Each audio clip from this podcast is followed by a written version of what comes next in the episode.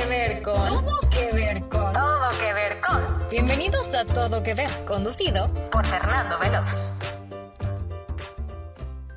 Hola, ¿qué tal? Bienvenidos a otro episodio de Todo que Ver. Como siempre, me da muchísimo gusto saludar a Cristi Sesma desde el estudio de la sala embrujada que se encuentra por ahí. ¿Cómo estás, Cristi? Siempre le cambias de tema a mi sala. Muy bien, gracias. ¿Emocionada por, por lo que viene? Muy. Ya, ya, ya a la mitad. Adrián Murra desde el estudio de su casa. ¿Cómo estás, Adrián? Bien, la quinta temporada de Stranger Things dicen que la van a grabar ahí en, el estudio de la sala de Cristo. No, no lo, no lo dudaría por nada del mundo. Oigan, estamos muy emocionados porque tenemos un gran, pero gran invitado. Él es periodista de estilo de vida con experiencia en plataformas digitales. Trabajó en radio y televisión para Grupo Radio Fórmula y Access 31, televisora de Western Australia. Ha desarrollado consultoría digital para Deloitte México y L'Oreal México. Fue editor web y subdirector de GQ México y años más tarde fue director editorial de Esquire México en, y Latinoamérica. Desde hace cinco años, él es cofundador de Coma, agencia de content marketing que trabaja estrategias de producción de contenido digital para diferentes marcas, Ernesto es columnista en medios, profesor de marketing digital y participó en el Latino Impact Summit de Naciones Unidas en Nueva York para hablar de la inclusión y el emprendimiento. Démosle una gran bienvenida a Ernesto Escobedo. Ernesto, de verdad, muchísimas gracias por estar por acá. No, hombre, gracias a ustedes por la invitación. Eh, excelente presentación, me, siento muy bien, muchas gracias. Eh, ¿Qué tal? Cuando, cuando escuchas así de, eh, de verdad, yo, yo también hice eso. Todo eso, exacto, empecé de becario, ¿verdad? no, felicidades, qué, qué buena trayectoria. Tienes bastante, yo creo que, que, aportar en este tema, que más adelante vamos a, a decirles cuál es el, el nombre de este episodio. Pero antes de eso, Ernesto, aquí nos encanta conocerte a través de la cultura pop. Entonces, vamos con la pregunta de cajón.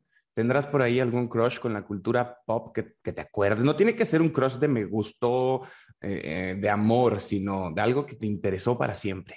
Para siempre. Pues tengo muy claro, la verdad es que lo tengo muy, muy en la cabeza, eh, de las películas de Disney, ¿no? La del Rey Arturo para mí fue, me mm. identificaba muchísimo con Grillo, como que iba a todos los deportes, mi familia muy estricta y me metían a tenis, taekwondo, básquetbol, a todo, ¿no? Natación. Y siempre yo me sentía como frágil en ese sentido, como que no tenía la fuerza física, ¿no? Y se me quedaba muy grabado en esa película, pues que él podía levantar la espada y de ahí contra todo. Entonces siempre lo he tenido como muy claro que ese es mi personaje desde chiquito. Me gustó. Hace poco en, una reunión salió este tema de, ¿se acuerdan de la película del Rey Arturo de Madame Mim? Que yo creo que es uno de los personajes más brillantes y que más se nos quedaron en el cerebro, ¿no? Madame Mim también. Sí. Y el mago también. O sea, como que tiene un poco de todo y creo que en tema de arquetipos de, de, cine, ¿no? Y de películas, hay muchas que se repiten. Eh, Señor de los Anillos, Harry Potter, tienen como ese mismo elemento de un personaje que no se sentía capaz y de repente, ¡pum!, ¿no? Para arriba. Tienes, tienes, tienes toda la razón y tiene todo el sentido. Yo creo que esta película se nos queda marcada, yo creo que somos contemporáneos porque se nos queda marcadas por diferentes razones, pero de repente yo creo que llegó la transformación digital y, se nos olvidó. No sé por qué se ha quedado tan atrás. No sé dónde está, no sé si guiño, guiño, YouTube, no sé dónde la vamos a encontrar, pero oh, claro, en Disney Plus tiene que estar. Disney Plus, seguramente. Tiene que estar por ahí. Pues la vamos a, la vamos a encontrar. Oye, y otra pregunta que nos encanta en este podcast. ¿Tendrás algún placer culposo de la cultura pop? Sí, empezó siendo culposo y luego ya se convirtió en algo muy normal, pero eh, desde que era chiquito, igual siempre he sido como muy creativo y fantasioso. Me gustaban mucho los videojuegos, en específico, específico Pokémon. Mm. Eh, siempre ha sido como un gusto culposo porque no lo podía decir mucho, como que mis papás decían, es del diablo, este, cuidado con lo que comentas, etcétera. Y ya la verdad es que en los últimos años, ya, ya de adulto, ya lo tengo como si fuera geek, ¿no? O sea, es algo para mí entrañable, este, el Game Boy desde chiquito, entonces, eh, sí, Pokémon es mi placer culposo. Pues muy bueno, ya va a salir el, el nuevo y los, los iniciales, pues sí, así se dice en español, los iniciales se ven muy prometedores, pero mejor regresemos del, de la temporada 1 de la original. ¿Cuál es tu favorito? Charmander, Bulbasaur, Bueno, Pikachu ahí no entra. Ahí no entra, ni modo. No, Charmander es mi favorita. ¿Eh? ¿Qué tal? Es que ahí es, es mejor que el horóscopo. Pues, eh, o como cuando decían, prefiero que me digas con quién juegas en Mario Kart que el horóscopo. Sí es cierto. Sí, es cierto. Dice mucho de ti. Exactamente. Sí, cada quien tiene un personaje tan claro como los Pokémones. Adrián y Cristi están con cara de sí, ajá. mm, Géminis, cáncer. Exacto. Adrián, Pues es que, el, de, el de Adrián, ajá. ¿cómo se llama el que siempre escoges? Ah, Shy Guy. Ajá. Ah, sí, Shy Guy. Pero ya no está en el nuevo. Está muy triste. Y yo siempre escojo Bowser. Ah, o sea. Yo me echo a rudo. llorar y tú atacas. ¿Te fijaste? Bueno, estamos en el mismo universo mínimo, pero no, no- bien, yo creo que bien. no van a saber decirnos si Charmander, Squirtle o, Exacto. o O Bulbasaur. Bulbasaur. Ajá. ¿No? ¿Cristi? ¿Ninguno? ¿De cuáles? No, ok, ya le llegará a Lorenzo su etapa Pokémon. Así que, oye, me gustaron tus respuestas, me, me encantaron. ¿Qué les parece si con eso vamos a seguirte conociendo en este episodio? Pero con eso vamos a dar inicio a nuestro episodio número 13. Todo que ver con el metaverso. El metaverso es un mundo virtual, uno al que nos conectaremos, porque todavía no está listo, utilizando una serie de dispositivos que nos harán pensar que realmente estamos dentro de él, interactuando con todos sus elementos será como realmente teletransportarse a un mundo totalmente nuevo, quizá a través de gafas de realidad virtual u otros complementos que nos permitan interactuar con este mundo. Los mundos virtuales no son nada nuevo y existen una gran cantidad de ellos, sobre todo en el sector de los videojuegos. Tú te creas un personaje, creas un avatar y te adentras en este mundo a vivir aventuras a través de algún ordenador, alguna consola, pero sin embargo, en el metaverso este no busca ser un mundo de fantasía, sino una especie de realidad alternativa o aleativa en la que podremos hacer las mismas cosas que hacemos hoy en día, pero fuera de casa. Y eso sin movernos de ningún lugar. El término metaverso viene de una novela de 1992 llamada Snow Crash y es un término que se ha asentado para describir visiones de espacios y trabajo tridimensional o virtual. Este metaverso, por lo tanto, significa un mundo virtual en el que podamos interactuar y va a ser creado para parecerse a una realidad 100% o al 100%. En cuanto al concepto preciso de metaverso, por el que apuesta Facebook o Meta, la idea sería la de crear un universo paralelo y completamente virtual. Vamos contigo, Cristi. De todo lo que estamos diciendo, ¿qué fue lo primero que pensaste cuando te dijimos todo que ver con el metaverso? Con el metaverso, lo primero que pienso es, la verdad, en, en todas estas películas de, en la película esta, bueno, principalmente en la de Mitchells versus The Machines, como que en todo lo que es inteligencia artificial, hacia dónde va el mundo. Ah, hace poquito vi en Twitter que un güey de Google estaba hablando con una máquina.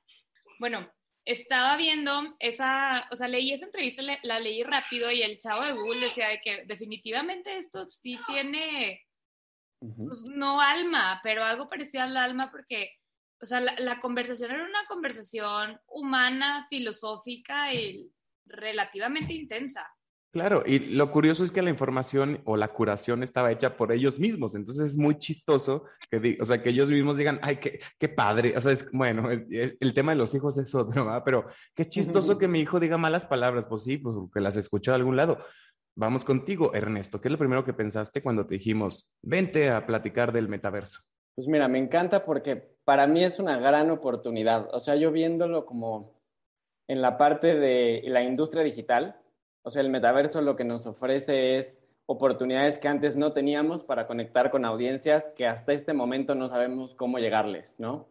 ¿Qué está pasando? Eh, vamos a decir eh, TikTok, ¿no? Empieza TikTok y todas las marcas y todos los clientes quieren saber cómo le hablo a la gente en TikTok y a veces hasta se ve ridículo lo que están haciendo eh, y, y parece que no conectan. Y en realidad lo que viene a cambiar el metaverso es encontrar el lenguaje correcto, ¿no? Con el que tenemos que hablar con esa audiencia nueva, que evidentemente no conocemos, eh, que, que es una cosa nueva para todos y que nos va a ayudar mucho a entender y saber venderles de alguna manera a esas personas algo que ellos ya están acostumbrados a vivir. Ellos ya ven videojuegos, ya hacen eh, a sus personajes cómo les gustan, ya les ponen eh, gustos y preferencias, eh, ya les ponen incluso hasta compran tokens para que el usuario tenga la ropa que ellos quisieran usar, que a lo mejor en la vida real no lo hacen, ¿no?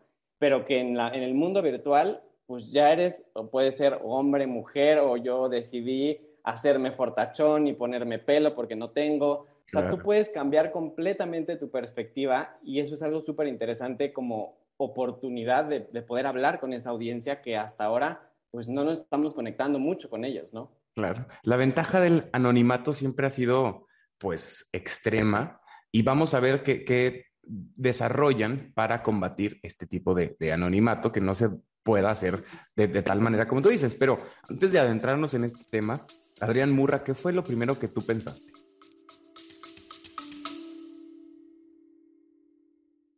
Mentiras, el musical, la obra más exitosa de México, llega a la ciudad de Torreón con la participación especial de María León y Yair.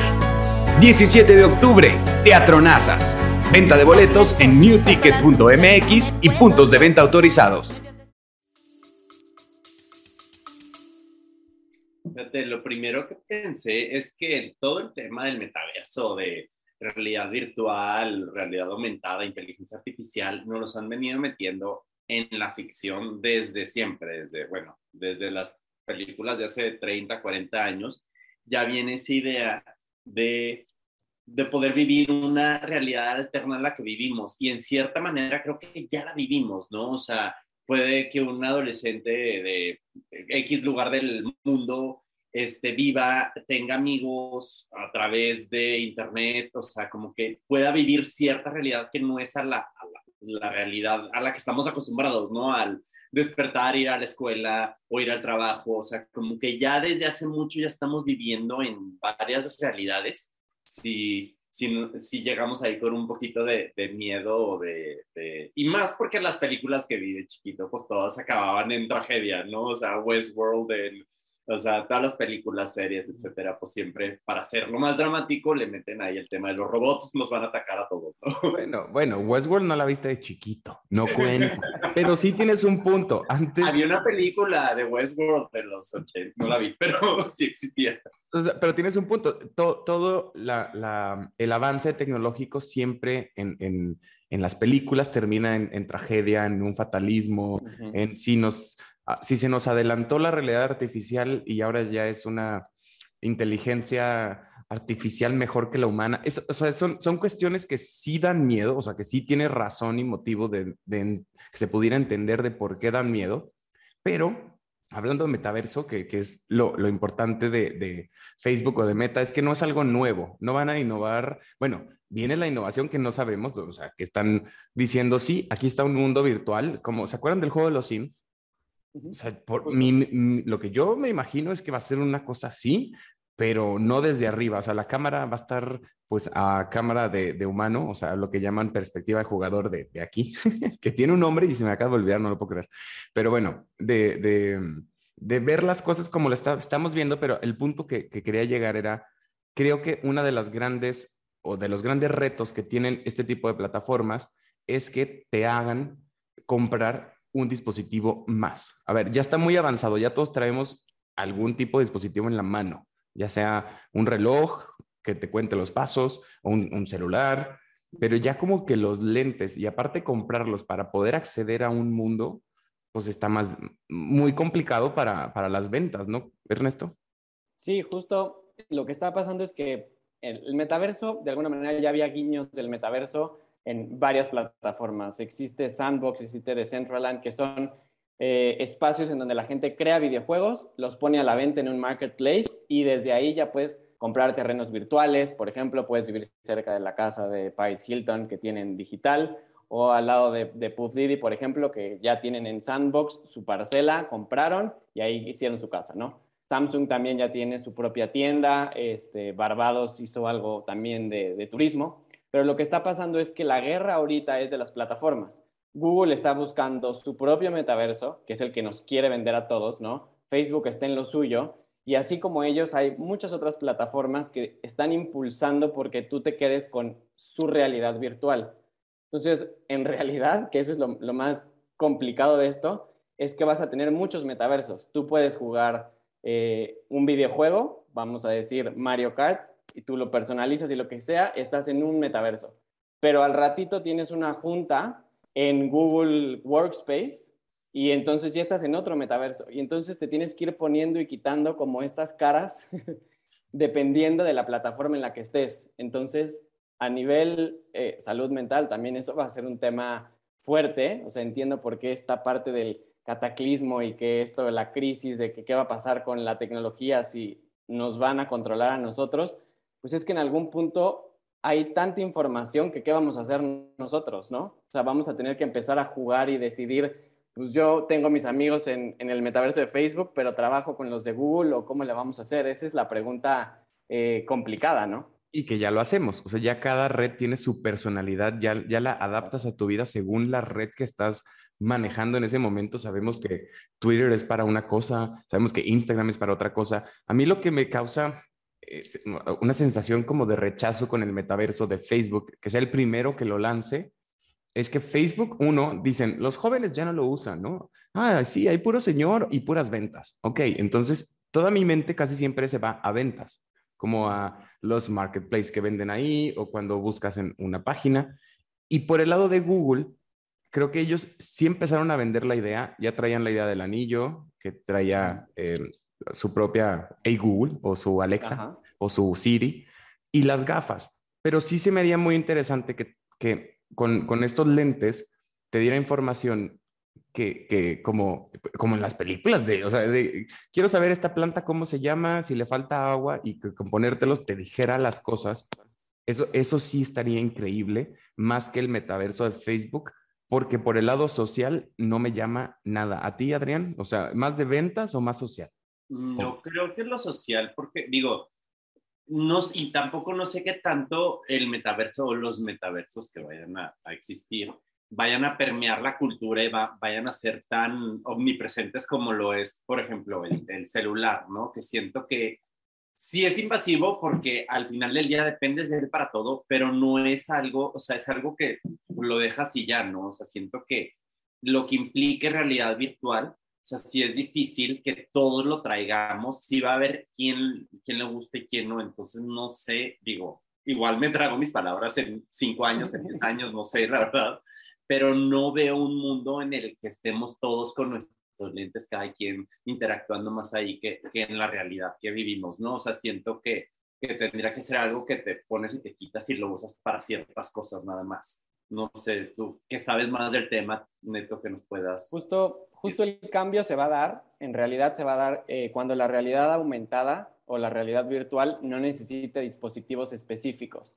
Ahí es cuando va a haber un cambio, que a lo mejor te pongan un chip en el ojo o te integren algo en piel, lo que sea, y que con eso tú ya estés, tú puedas decidir entrar o no en el metaverso en ese momento. Eh, eso es lo que va a cambiar, porque hasta ahorita la realidad virtual se ha vuelto muy cara y es muy complicado porque o tienes los visores, ¿no? O tienes tus bocinas o tienes todo el, la computadora o el celular especial.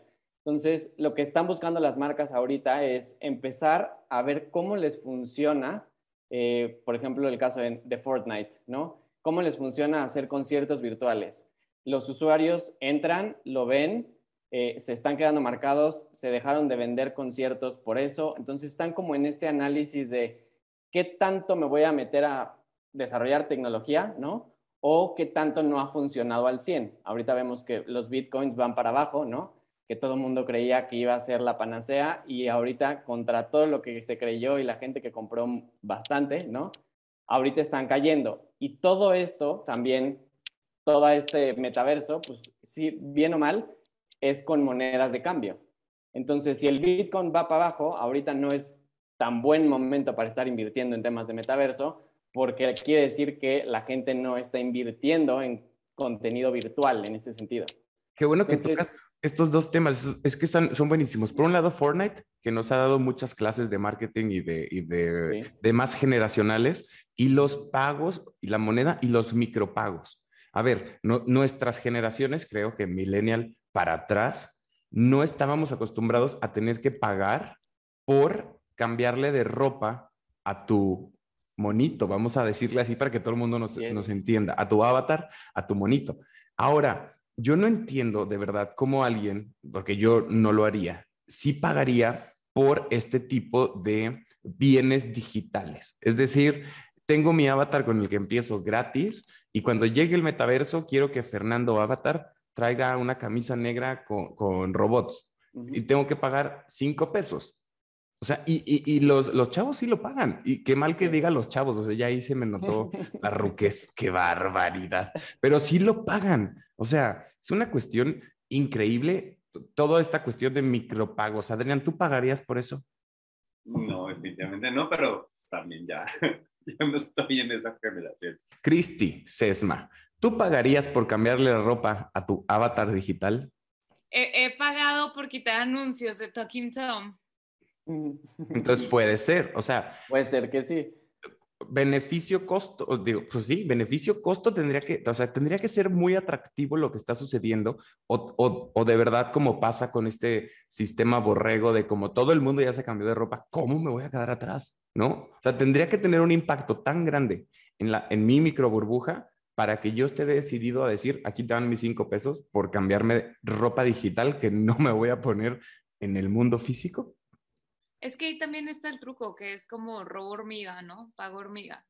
O sea, relativamente es un costo muy bajo el que estás cambiando por, o sea, que estás pagando por cambiarle la ropa. Y también depende de cómo va todo ese sistema, que ya se hace el juego diario de todos los días, todos los días estás ahí que es la cuestión que decía Ernesto. O sea, ¿qué tal que después necesitamos presentarnos en la oficina y si no traes traje que te costaba 50 pesos digitalmente, pues ¿cómo, cómo vas a ir? ¿No? Imagínense. ¿Qué sucede en la vida real, no? Sí. Creo que un tema también es, es un tema generacional, ¿no? O sea, nosotros teníamos de alguna forma pocas opciones y sobre esas tú te personalizabas y decías, bueno, pues este es mi estilo y así me siento. Ahorita hay tanta opción que también eh, o sea, estamos tan pulverizados de opciones que literal los, los chavos, como bien decías, como todo su círculo social ya está ahí, entonces para ellos ese lenguaje es muy común. Para ellos es como, ¿por qué no pagaría? O sea, pues lo pago y ya, o sea, está la tarjeta de mis papás y listo. O sea, ya para ellos es muy normal, muy común personalizarse en digital y encontrar como su propio estilo, así como le hacíamos nosotros, ellos ya lo ven en digital. Sí, y eso también yo creo que, ay, perdón. No, está cañón. que va de la mano con la cultura consumista en la que vivimos. Estamos bombardeados completamente de que apenas sale un iPhone 12 y en menos de esto ya tienes el iPhone 3 y luego ya tienes esto y todo. Estamos bombardeados siempre de cosas nuevas que comprar, de estar cambiando. Y si te pones a ver en avatars, es muy poca gente se queda con su foto de perfil de Instagram tanto tiempo. O sea, la mayoría de la gente eventualmente... Ay, perdón, perdón, Cristina. Déjanos. Pero creo que, a ver, cuando sale algo nuevo es porque trae un beneficio nuevo. O sea, no es, no es la cuestión de solo porque, de verdad, ¿crees que es porque, ah, ya salió el nuevo, tengo que tener el nuevo? No, yo creo que también están creando necesidades. O sea, por ejemplo, ahorita, porque habría la necesidad de cambiarle la ropa a tu avatar? La están inventando y la están poniendo de moda y están haciendo que la gente lo consuma sí en los iPhones por lo general trae un beneficio, pero ¿qué tanto lo usas? O sea, yo he cambiado de iPhones y es que tiene esto y la verdad es que ni me enteré ni lo usé, ¿sabes? O sea, sí, mucho, o sea, mucha gente hay quien investiga y quien compra por valor, pero sí sabemos muchos que nos vamos con la corriente y, y por lo que haga todo el mundo y pues ahí ahora todos traen este, pues, lo voy a traer yo también. Sí, también son beneficios que la verdad estabas bien antes, te diste cuenta y ahora lo querías. Exactamente.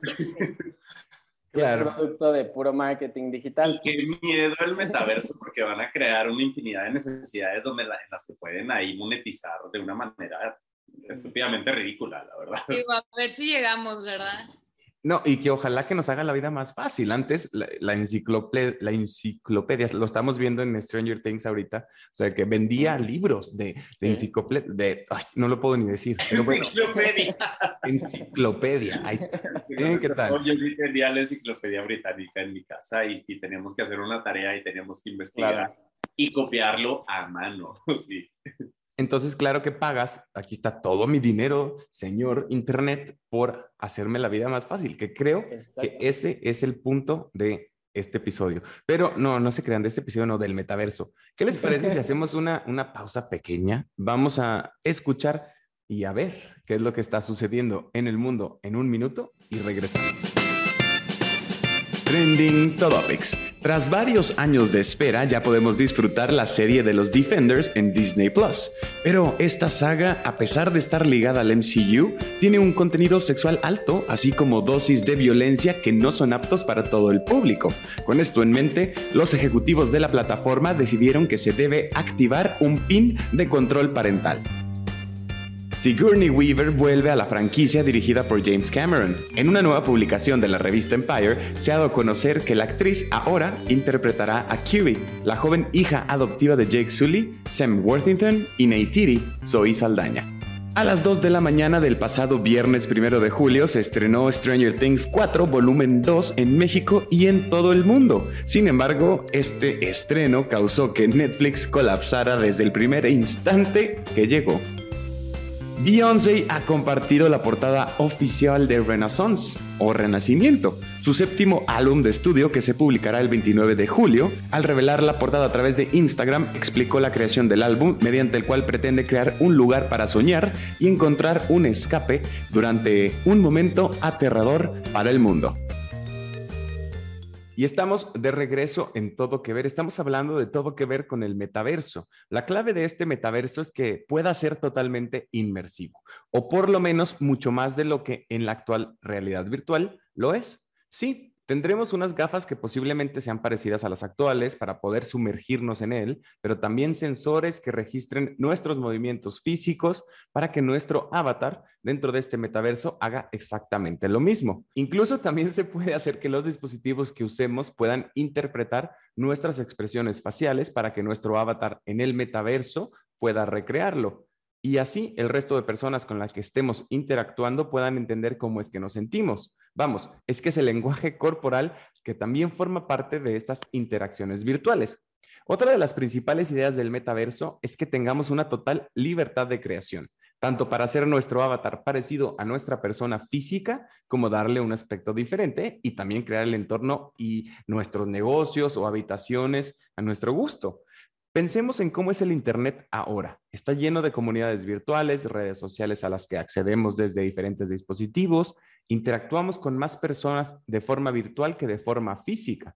Pues el metaverso sería también dar un paso más para estrechar este mundo físico y con el virtual, mezclándolo para hacer un universo nuevo administrado por esta empresa que consiga imponer su metaverso primero que el de los otros. A día de hoy, el metaverso es un concepto, es una idea que, ya viene y es un lienzo en blanco. No sabemos qué beneficio nos puede tener.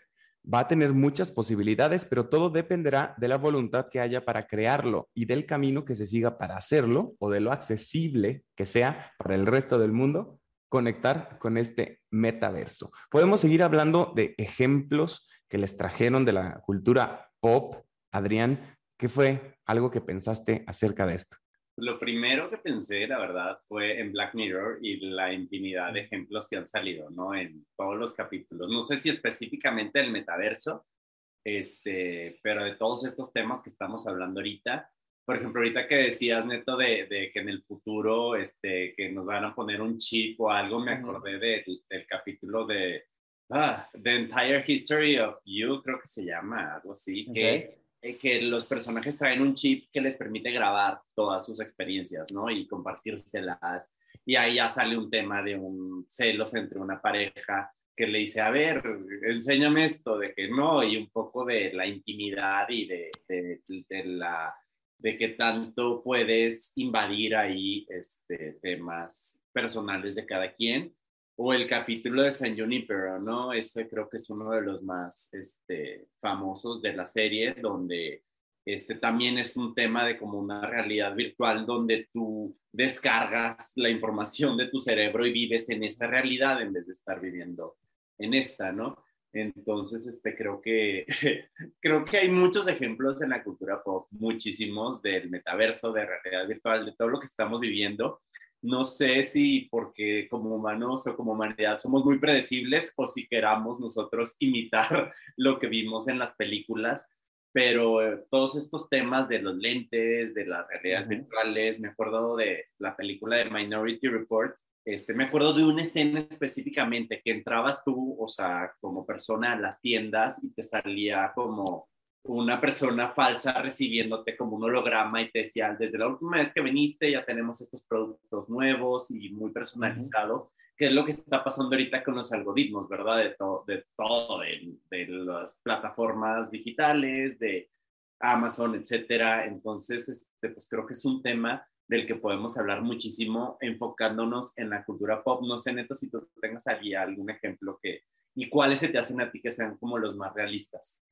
Pues a mí el, que más me impactó de principio fue The Matrix. Desde ahí yo decía, ¿qué onda con esto? O sea, vamos a podernos conectar y, y, de repente voy a estar teniendo superpoderes y voy a poder hacer lo que yo quiera. O sea, desde ahí yo decía, se viene fuerte.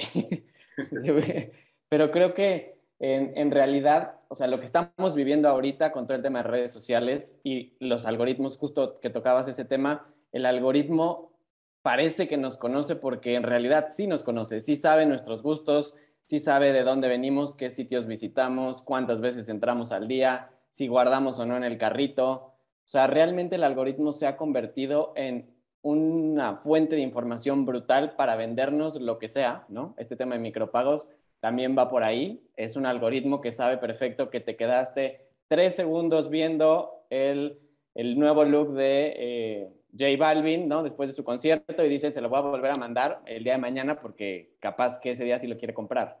Entonces, es impresionante el algoritmo lo que nos, lo que nos ofrece, yo siempre lo digo como oportunidades a mis clientes, ofrece a que muchísimas personas empiecen a trabajar en algo que antes ni por aquí. O sea, no teníamos ni idea de temas de código, no teníamos idea de marketing digital en específico, remarketing, inbound marketing. O sea, hay muchísimas nuevas oportunidades para que alguien empiece a conocer y a trabajar en eso, ¿no? Y olvidarnos un poco de los arquitectos y de los ingenieros, ¿no? O sea, estamos creando como una ingeniería en digital en el que se vuelve mucho más democrático para que cualquier persona que quiera entrarle o si le interesa, pues empieza a hacer administración de temas digitales, código.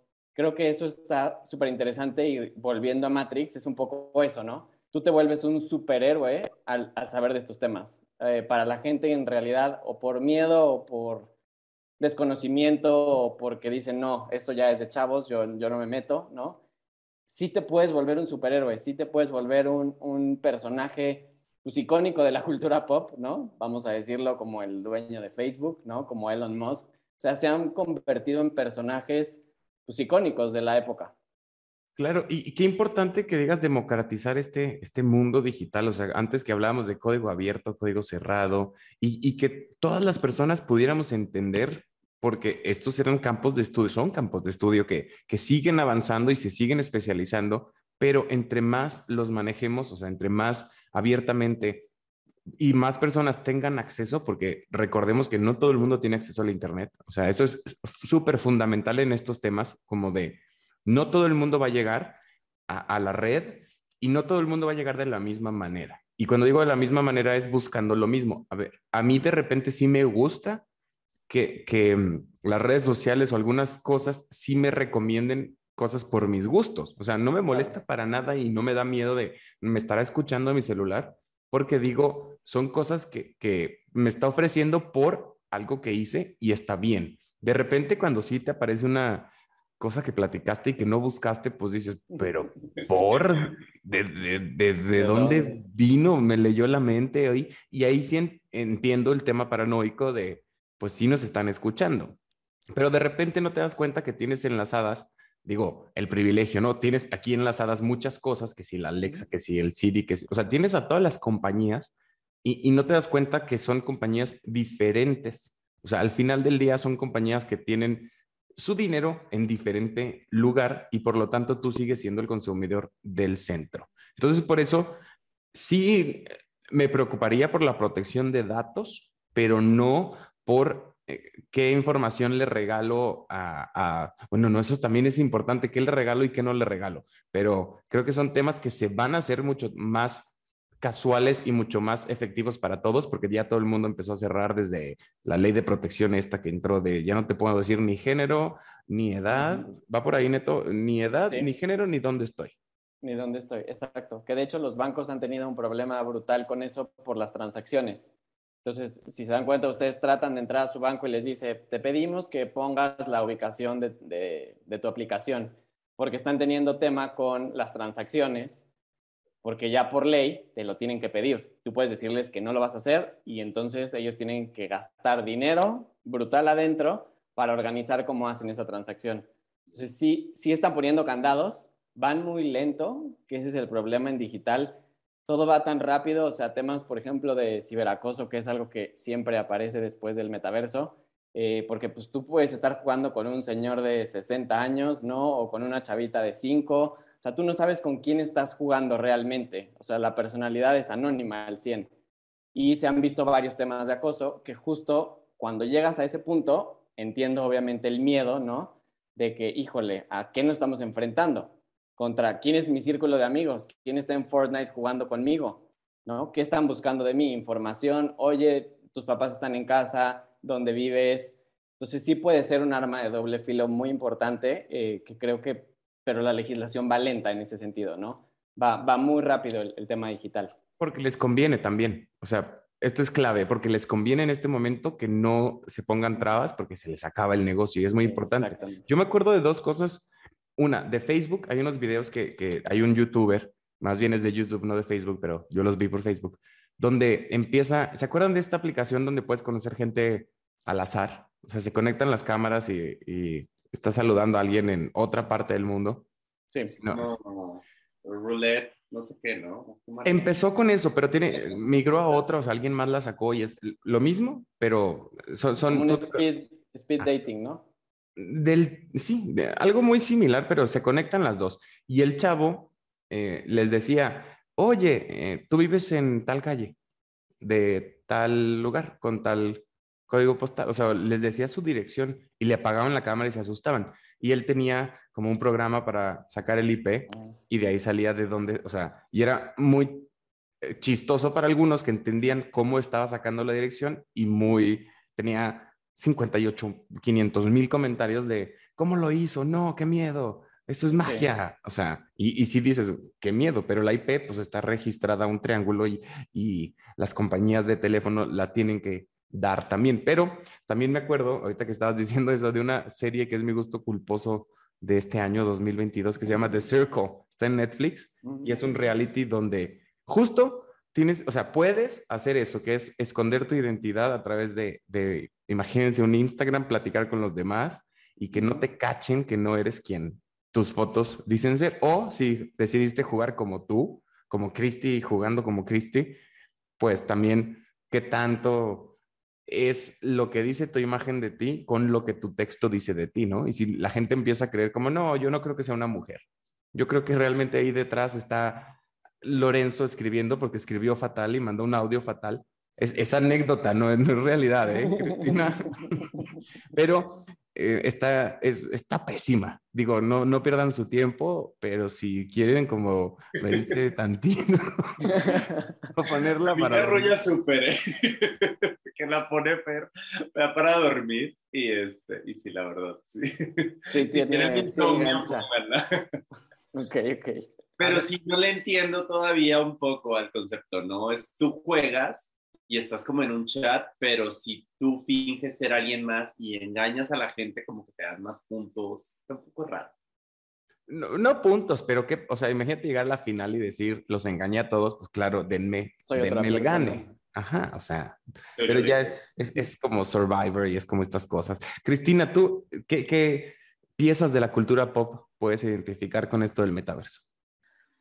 Me estaba queriendo acordar de una serie que vi, no me acuerdo si hace un año o hace dos años. No me acuerdo el nombre. Eran actores que nadie conocía, o sea, como que apenas los usaron para empezar. Y ni siquiera me acuerdo bien qué era la trama, porque estoy segura que nada más vimos uno, máximo dos episodios, esas veces que dices de que, ay, vamos a ver esta nueva, pero nunca nos atrapó. Y era un poquito como la de The Good Place, la de upload Cristi no la de upload Sí, sí. según yo, ¿Sabes qué? La hizo el de The Office. el de The Office, ¿verdad? Sí. Y algo tenía... la vi, a ver, platicarnos de ella, ¿qué tal? No, pues es que no me acuerdo mucho, pero según yo tenía algo que ver con como que cuando te morías, sí era de la muerte, ¿no? Y yo, yo vi el tráiler, bueno, Fer y yo vimos el tráiler y dijimos, no manches, hay que verla, y se nos olvidó. Este, Sí, en Amazon sí. Prime. O sea, yo vimos como uno o dos episodios máximo. No, o sea, no que la serie estuviera mala ni nada. Creo que como que, pues, no fue nuestro momento de verla. Pero me acuerdo que, que la trama está muy interesante. Y según yo, habla como de la muerte y que... Se cuenta que el chavo, según lo que en Conectan el chavo fue el que hizo esta como realidad virtual de cuando te mueres te vas ahí. Tipo San Junipero en Black Mirror, de que Mm.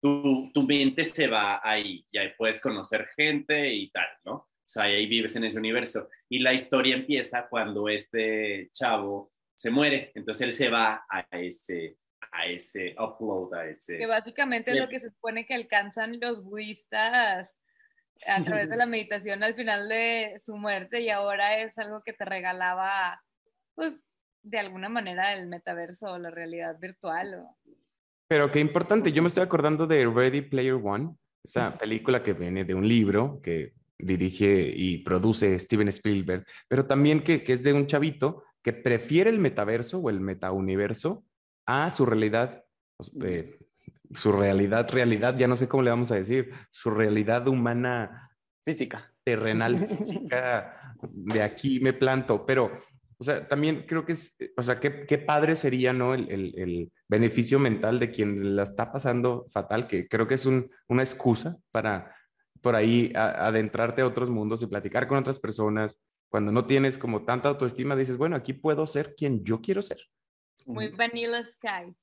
Muy, muy, muy de eso. Entonces, qué padre, en, en esta película era 2045, por ahí, y sí, el mundo estaba destruido y tal, y pues claro, yo creo que yo también brincaría a, a eso, al metaverso, a quedarme en, a, a ver, y a sufrir, ¿no? O sea, qué padre, qué padre pasártela padre mientras exista eso, Claro. si no existiera, está cañón.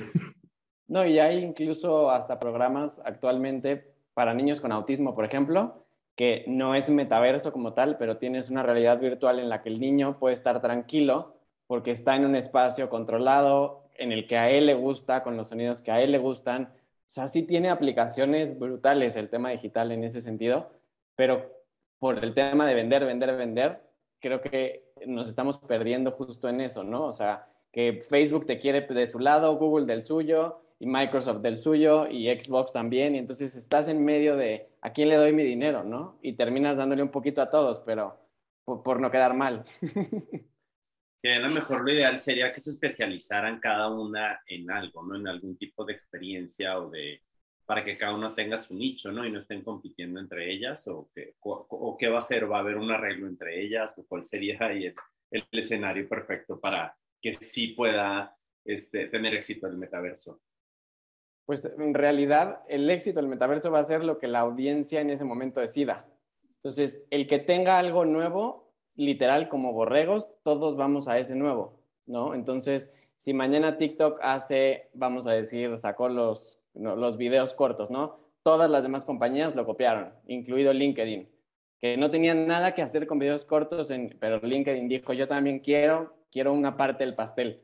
Entonces, creo que en realidad es el que vaya más, más rápido. O sea, el que va más rápido es el que agarra el nicho, lo, lo explota a lo máximo, porque el siguiente que va a llegar se va a llevar todos tus, tus usuarios, que es lo que le pasa a Facebook. Por eso está tan, tan así, o sea, tan, tan, tan estresado, porque la gente se le está yendo, ya no utilizas Facebook como antes, y, y somos nosotros, nuestra generación y la de nuestros papás, los que más están en Facebook tienes Facebook para utilizar todo lo demás. O sea, si quieres utilizar Uber, puedes entrar por Facebook. Si quieres pedir comida, puedes entrar por Facebook. Entonces, de ahí te tienen atado de manos para que el algoritmo pueda seguir sacándote información.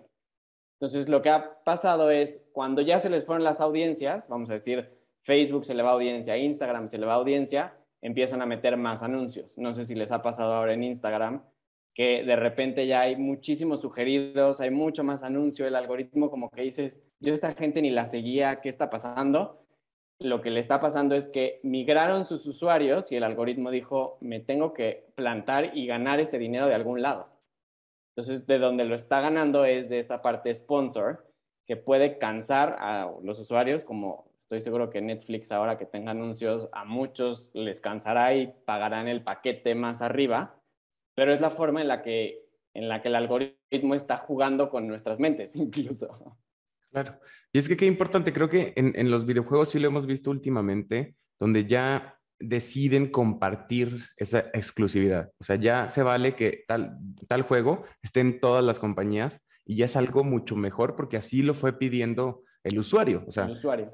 Pues es que yo ya compré esta, o sea, no tengo que tener las ocho consolas que existen, o sea, pero tengo esta donde puedo acceder a través de esta y, y no pasa nada. O sea, imagínense que les dijeran, para socializar con las personas o escogen o Twitter o Facebook e Instagram. O sea, no, no pueden entrar a platicar con alguien más. O sea, sería como, como, como muy difícil. Pero en realidad virtual y en metaverso, en el momento en el que te cueste, pues sí vas a tener que tomar una decisión. Ahorita porque las redes sociales pues no cuestan, entonces estoy en todas, pero ya pasa ahorita con las plataformas digitales de entretenimiento, pues hay quien tiene Disney Plus, hay quien tiene Netflix, hay quien tiene y qué chistoso lo que decías ahorita, Neto, sí cierto, o sea, siempre es en tecnología el que pega primero es el, el que pega. Y si hay stories en, en este, Instagram, o no sé fue, quién fue el primero que hizo las stories y luego ya todos, hasta tu refrigerador ya dicen que tiene stories y era el chiste de que pues, en todos lados ya hay... En todos lados. La tendencia. Empezó, empezó Snapchat, incluso. Y Snapchat ahorita pues ya ni lo mencionamos cuando te dicen oye, mi marca debería estar en Snapchat, ya nadie te dice eso. Medio te cuestionan Pinterest a veces, ¿no? Pero hay redes sociales que mueren en tres años, que dices, ¿cómo? Pero era, era un negocio millonario. Pero es que la audiencia, como bien lo decían, pues como en los videojuegos, y la audiencia dice, ¿sabes qué? Pues no compro FIFA más en, en, eh, para Mac, no lo quiero comprar, nos vamos todos los usuarios y nos vamos a PC. Pues eso hace que literal el negocio diga, pues ni modo, lo vamos a tener que sacar en Mac. O sea, negocia con ellos, págales el precio, pero si no, se nos va la audiencia. Que sí creo que sea el punto final, ¿eh? O sea, creo que la, la meta del metaverso va a ser que todos convivan dentro de alguien, o sea, no sé de quién, no sé quién va a ser el, el, el que gane esta guerra de, de realidades virtuales, pero uno tiene que ser el que controle más que los demás y los demás vengan hacia él. O sea, tiene, que, eso tiene que suceder porque no vamos a poder estar brincando de uno a otro, porque va a ser horrible y va a ser tedioso para todo el mundo. Entonces, entre mejor nos acostumbremos, en, general, creo que será mucho más fácil. No sé. Seguramente. es, un poco el caso de, de, Apple ahorita con los cargadores, si se dan cuenta. O sea, los cargadores en Europa ya todos los homologaron a un solo cargador. O sea, ya no hay de que, o sea, que puedas vender siempre otro cargador con la siguiente versión pero justo la ley va tan lento, ¿no? Que en todos los demás países eso no ha pasado. Pero en Europa ya dijeron, no, solo hay un solo cargador para, para Apple, punto.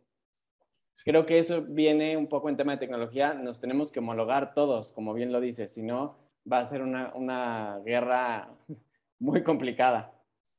Y pobre planeta, al final del día también. Exactamente. Por eso luego se van al metaverso. No, no es cierto. Oigan, vamos a, poner una pausa acá.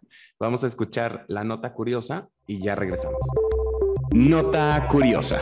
La razón de que las palabras se vuelvan más difíciles de recordar a medida que envejecemos a pesar de que nuestro vocabulario crece continuamente a lo largo de nuestras vidas, nos resulta cada vez más difícil tener las palabras adecuadas listas en el momento adecuado a medida que envejecemos. Y la razón de ello parece que está en que las redes en el cerebro son las que cambian su comunicación con el tiempo, tal y como revela un nuevo estudio llevado a cabo por investigadores del Instituto Max Planck de Ciencias Cognitivas y Cerebrales Humanas. Los investigadores escudriñaron estas conexiones con la ayuda de dos grupos, los participantes más jóvenes del estudio entre las edades de 20 y 35 y los mayores entre las edades de 60 y 70 años.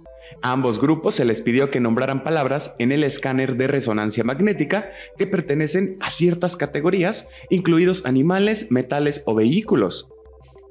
Los jóvenes eran mucho más rápidos. La razón de esto podría ser las diferentes actividades cerebrales. Por un lado, no solo las áreas del lenguaje en sí mismas eran más activas en los más jóvenes, también mostraron un intercambio más intenso dentro de dos redes decisivas, la red de memoria semántica, en la que se almacena el conocimiento fáctico, y la red ejecutiva, que se encarga de funciones generales como la atención y la memoria. Aún no se ha explicado completamente por qué estos patrones de actividad cambian con la edad. Una teoría, según Sandra Martin, primera autora del estudio, es que a medida que las personas envejecen, confían más en el conocimiento lingüístico que tienen, por lo que los intercambios entre las redes se enfocan, mientras que en los más jóvenes confían más en su memoria de trabajo rápida y en sus procesos de control cognitivo. Y estamos de regreso en Todo que Ver. Estamos hablando de todo que ver con el metaverso, el metauniverso, las realidades virtuales. ¿Será que en este episodio vamos a poder llegar a una conclusión? Ernesto, ¿qué más nos puedes decir de este metaverso? Pues mira, en realidad el metaverso, como yo lo veo, es algo que nos puede beneficiar muchísimo, ¿no? En, varios aspectos de nuestra vida. Eh, nos puede ayudar a hacernos más fácil incluso muchas cosas, de olvidarnos un poco de la realidad actual, entrar en esta parte de fantasía eh, o a lo mejor incluso ayudarnos en el tema de compras. Ahora ya te pueden comprar autos desde el metaverso con realidad virtual. Tienes el coche, no tienes que viajar. Desde tu casa puedes ver la textura, si te gusta el color, cambiarlo. O sea, sí nos puede facilitar muchísimo las cosas.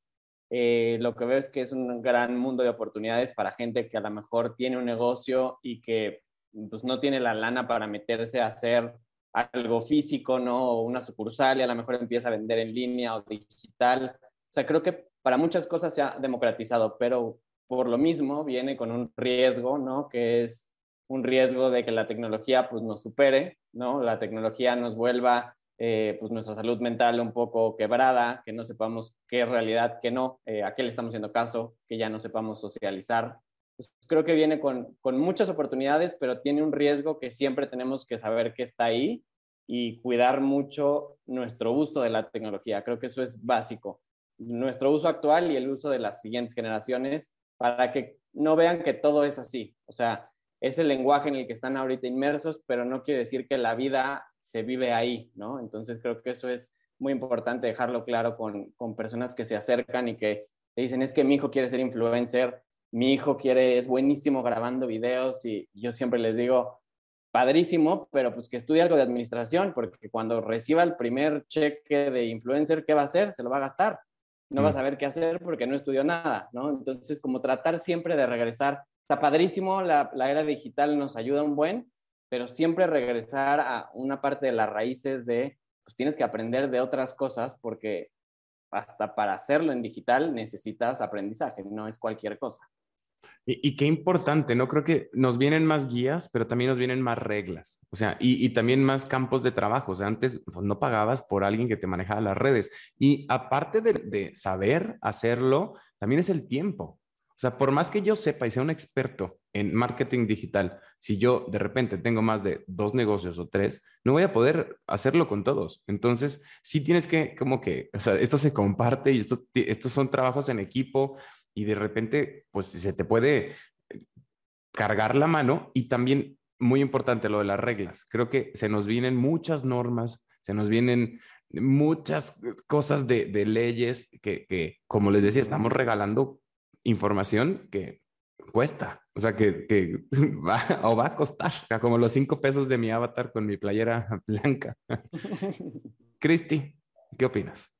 Yo creo que igual iba a sonar como la tía fatalista o, de esa de que católica que tiene miedo de todo. Pero a mí se me hace que me da un poco de lástima y miedo que la verdad la, la tecnología siempre nos ha ofrecido herramientas completas, chingonas, fregonas, con muchas oportunidades para pues para la comunicación, para la conexión, para los negocios, para crecer. Y el problema es que siempre ha sobrepasado la evolución humana.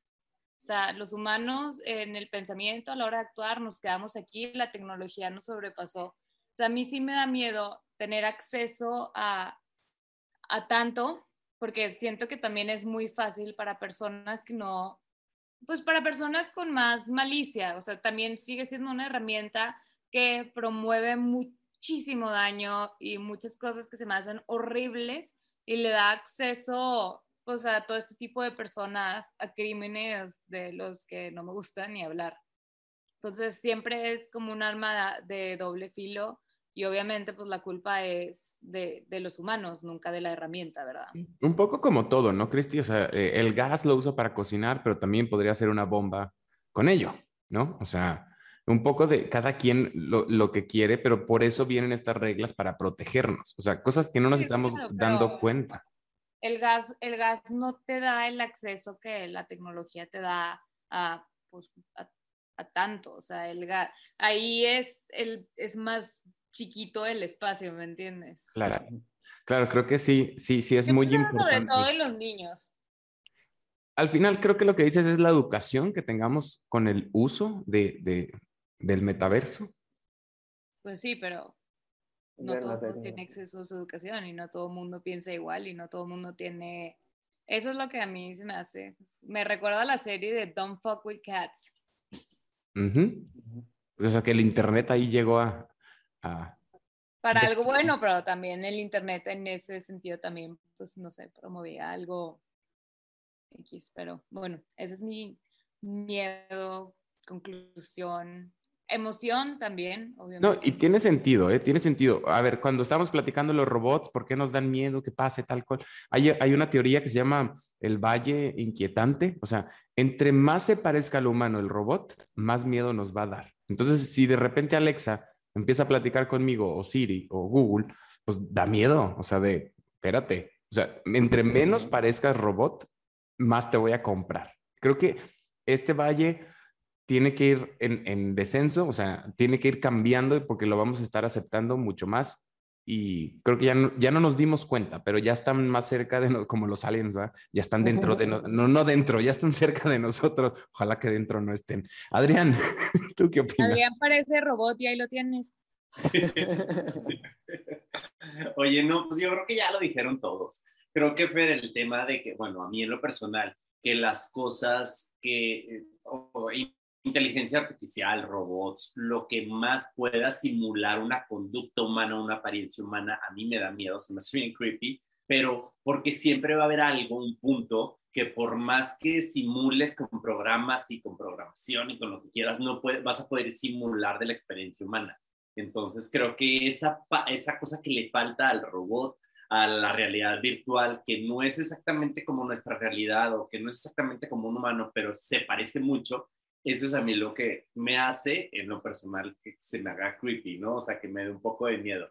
Y creo que en sus conclusiones ya lo dijeron muy bien, o sea, eh, entre más avance la tecnología, entre más nos desarrollemos este, como humanidad, pues siempre vamos a estar más vulnerables a más cosas, ¿no? Sobre todo en el tema digital, pues a estar más expuestos a que nos invadan de cierta manera tanto la privacidad o como acceso a nuestra información. Entonces creo que en dos partes, mientras lo trabajemos en, en, dos partes, que podría ser la regulación para la gente que no tenga la preparación o, o la madurez mental de distinguir entre, este, entre lo que es real y lo que no. Y también, este, pues nosotros mismos, ¿no? O sea, estar conscientes de que esto es una herramienta que yo utilizo y que es, no me utilice a mí, ¿no? O sea, como el celular, la realidad virtual, lo que llames y gustes, o sea, que no nos controle a nosotros, sino saber que nosotros tenemos control sobre ello y las podemos utilizar porque tienen muchísimas ventajas, pero en el momento en el que nos está absorbiendo o nos está haciendo este, depender de ellos, pues ahí hay que tomar como un respiro y una pausa. Y, pues, este, Fíjate, no, y tiene todo el sentido del mundo. Ahora con, con las asistentes digitales, como, como ya hablamos de Alexa, Siri, Google. A mí algo que se me hizo increíble es para personas mayores, esto es como una, un candado de seguridad que están implementando o empezando a implementar, es cuando una persona mayor vive sola y tiene uno de estos dispositivos, tú puedes programar para que si no le habla en cierto tiempo, llame a alguien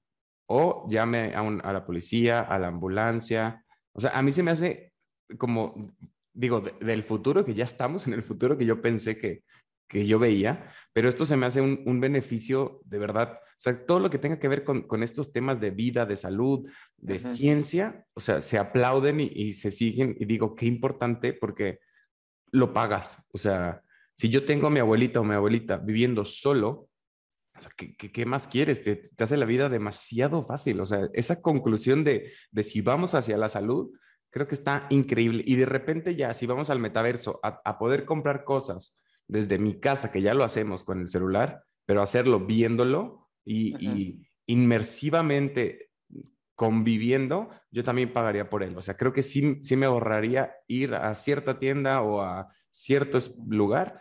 Sí vale la pena y creo que sí vamos para allá y más pronto de lo que pensamos. Metaverso sacó su comercial hace poco, hace un año o menos de un año, y, y, no fue tan choqueante como pensé que iba a ser. O sea, fue como, ah, ahí viene Max Zuckerberg con su nuevo juguete, vamos, mientras Elon Musk mandaba cohetes y todo el mundo, uh, bravo. Exacto. O sea, ya estamos a la mitad del camino. Exacto. Y, también el tema de los algoritmos, ahorita que decía Neto, sí es cierto, o sea, ¿quién te conoce mejor para ciertas decisiones importantes en tu vida, para compras como un auto, una casa? Pues yo sí me iría por el algoritmo, la neta, porque pues quién más sabe todo tu historial, tus usos, etcétera, ¿no? O sea, y ¿De que me casaré o no? A ver, ¿qué dice Oye, si, si, me equivoco, cuando, cuando pago 180 y me dicen te doy 20, me das 200 y no sé cuánto. O sea, qué padre una inteligencia artificial que, que jugara con mis finanzas y me dijera, en esto sí puedes comprar, esto no, aguas con esto, ahí te viene esto. Exacto. O sea,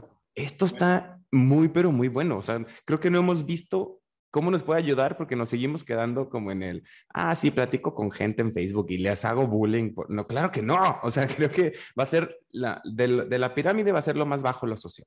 Creo. Así es. me iba a decir que hago bullying, no hago bullying. No, él está un ejemplo. ¿De quién era el del tweet de que, cómo que cyberbullying?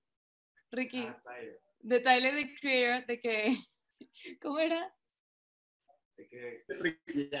¿Y cómo? Porque lloran con cyberbullying, nada más apagan la computadora y ya. Exacto. Digo. Los guys, bro. Muy bueno. Imagínate. No se va, ese cyberbullying no se va. Imagínate cuando ya no se pueda pagar Twitter y que todo el mundo Exacto. va a llorar y a pelearse ahí. Y cuando ya no se pueda, ahí sí. Cuidado. Ahí bueno, sí. es que estamos entre las dos, como siempre. Oigan, bueno, pues, pues, se nos acabó el tiempo, ¿qué hacemos? Vamos a, recomendar cosas. ¿Qué nos gusta hacer, ver, leer, escuchar, Ernesto? ¿Qué, ¿Qué tenemos que? Pues mira, justo empecé a ver una serie buenísima que se llama Historias de San Francisco, no sé si la han visto, que es con eh, Elliot Page ahora, porque antes era Ellen Page. Eh, está muy buena, me gustó, eh, tiene como muy buena conexión, muy buenas historias y, creo que es una de las nuevas formas de hacer eh, series, ¿no? Con cosas significativas, hablando de identidad de género, de derechos humanos, de, de, cosas que tienen valor para la audiencia y que no son solamente, ¿no? Algunas este, telenovelas o lo que sea. Creo que está muy interesante y se nota mucho el cambio, curiosamente, de la actuación que tiene Elliot Page. O sea, está, está interesante, se nota cómo él ya cambió también su forma de actuar, eh, se ve contento, pues creo que eso es algo interesante. Excelente, la, vamos a, checar. Creo que me acuerdo mucho que hablaban de, de, esta serie, porque no es antológica, ¿verdad? Sí sigue los episodios, pero toca diferentes temas. Exacto, exactamente. Y es, eh, en general, es la historia de una señora que tiene alrededor gente que, eh, pues de la comunidad gay, lésbico, ¿no? y no se sienten parte de y ella los agrupa a todos y entonces vas viendo la historia de cada uno conforme pasan los episodios. Está interesante. Sí, me acuerdo mucho y digo, spoiler alert, no, pero que el 4 o el 3 y el 4 por ahí son de los mejores. Entonces, empiecen y lleguen, lleguen a decir una recomendación. Cristi, ¿qué vamos a hacer, leer, escuchar, saber? Lamentablemente, y sigo con gossip. Pero afortunadamente ya que se acabe, ya estoy a punto de acabarla. Entonces, la verdad, ahorita no tengo recomendaciones esta semana porque me la he pasado súper metida en yoga todos los días y llego y estoy muerta. Entonces, bueno, mi recomendación es hagan ejercicio, practiquen yoga, empiecen con un deporte nuevo, muevan su cuerpo, dedíquenle 30 minutos Ya ves, sí tenías recomendación, me gustó. Adrián Murra. Y también recomendación de Cristi, no empiecen Gossip Girl otra vez, porque no, no, no puede. Horrible, está horrible y aparte te picas y no la acabas y no la quieres dejar de ver y no la quieres ver y todo el tiempo te da cringe, pero ahí estás todos los días.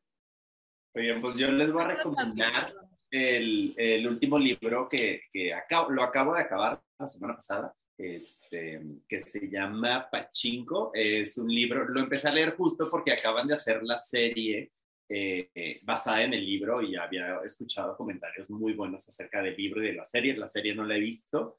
El libro, si se los describo, me van a decir de que, ok, chido tu libro, porque es la historia de una familia a través de muchas generaciones, de una familia este, coreana entre 1900 y 1989 y te van poniendo la historia de la abuela y del papá y del hijo, de los nietos y tal, tal, tal, hasta llegar a, al 89, que es donde termina el libro. Este, así de describirla no se me antojaría, pero en verdad, qué bonita historia. O sea, no tengo otra cosa que decir más que qué bonita historia, qué padre manera de escribir de, de, de quien escribió. Este, ahorita les digo, no, no me quiero, no lo quiero decir mal, no me quiero equivocar el libro es Pachinko y la autora es coreana y se llama... Y al ser coreano, de todos modos lo vamos a decir mal, pero no importa. Mexicanízalo. El libro es Pachinko y la autora es Lee Min-jin.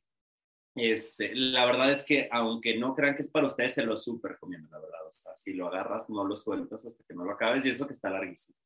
Esa es mi recomendación de la semana. Pero ¿tú qué nos vas a recomendar esta semana? Fíjate que yo me voy con algo que ya ha sido cómic, ha sido libro, empezó como videojuego y ahora, a pesar de varias películas, varios errores y varios, aciertos, viene la serie a Netflix y se llama Resident Evil. Volvemos al año 2036 con Jade Wesker, que la va a interpretar Ella Valinska. Esta sale ya en, en una semana y media, o sea, estamos a punto de ver lo que se dice. Por fin es algo bueno para la saga de Resident Evil. Ojalá que sí, son ocho episodios. Digo, digo, ojalá todos, la verdad me han gustado. Creo que nunca he dicho, no, no me gustó, la verdad me encantó desde el videojuego, el cómic y, y, lo que sea, pero sí, digo, neto, la crítica dice, ahora sí vamos a hacer algo bien con Resident Evil. No lo sé. No lo sé, espero que sí. Esperemos que sí. Ojalá. Ahí hay mucho de dónde redimirse, aunque las de Mila Jovovich la verdad sí me gustaban mucho. O sea, no, había forma de que no me gustara ir a ver esas, esa saga de películas. Pero bueno, viene la serie a Netflix, así que estén pendientes. Oigan, me dio mucho gusto platicar con ustedes. Creo que fue un, un tema muy interesante que otra vez nos quedamos en la superficie del metaverso. Cuando salga Neto, nos volveremos a encontrar por ahí con nuestros lentes. Seguro que sí. Bueno, mejor acá, grabando acá en todo que ver. Neto, Adrián, Cristi, gracias una vez más por, por, por estar aquí y a ustedes por escucharnos. ¿Cómo los encontramos en sus redes sociales, Neto? Es arroba neto.escobedo, neto con doble T. En todas las redes. En todas las redes. Logré tener el usuario. Ya vi. Y en el metaverso así va a estar también. En el metaverso ahí sí tengo unos números, 4, 3, 35, algo así. Va a ser, va a ser así, va, como el RFC. Exacto. Cristi Sesma. Arroba Cristi Sesma. Con I latina. Con I latina en, en Instagram. Cristi Sesma con Y en Twitter. Excelente, Adrián Murra. Yo estoy como arroba Adrián Murra en todos lados y métanse a la cuenta de Twitter de Toque Ver, que es arroba Toque Ver MX. Y yo soy Fernando Veloz y de verdad muchas, muchas gracias. Vamos a ver qué, qué sigue en todo que ver. Ahí, sí, métanse también a www.todoquever.com porque vienen sorpresas. Así dice todo el mundo, ¿eh? Esto es marketing digital one on one. Vienen sorpresas. ¿Quién sabe qué viene? Es nada más tú métete porque... Jugar en el metaverso. Exacto. Nos vemos. Gracias. Todo lo que necesitas en un clic. Realiza tus compras en Simaco por teléfono o en línea y recibe tus productos en casa. Solo ingresa a www.simaco.com o llama al 800-2246-226, opción 4. Simaco, lo mejor para vivir bien.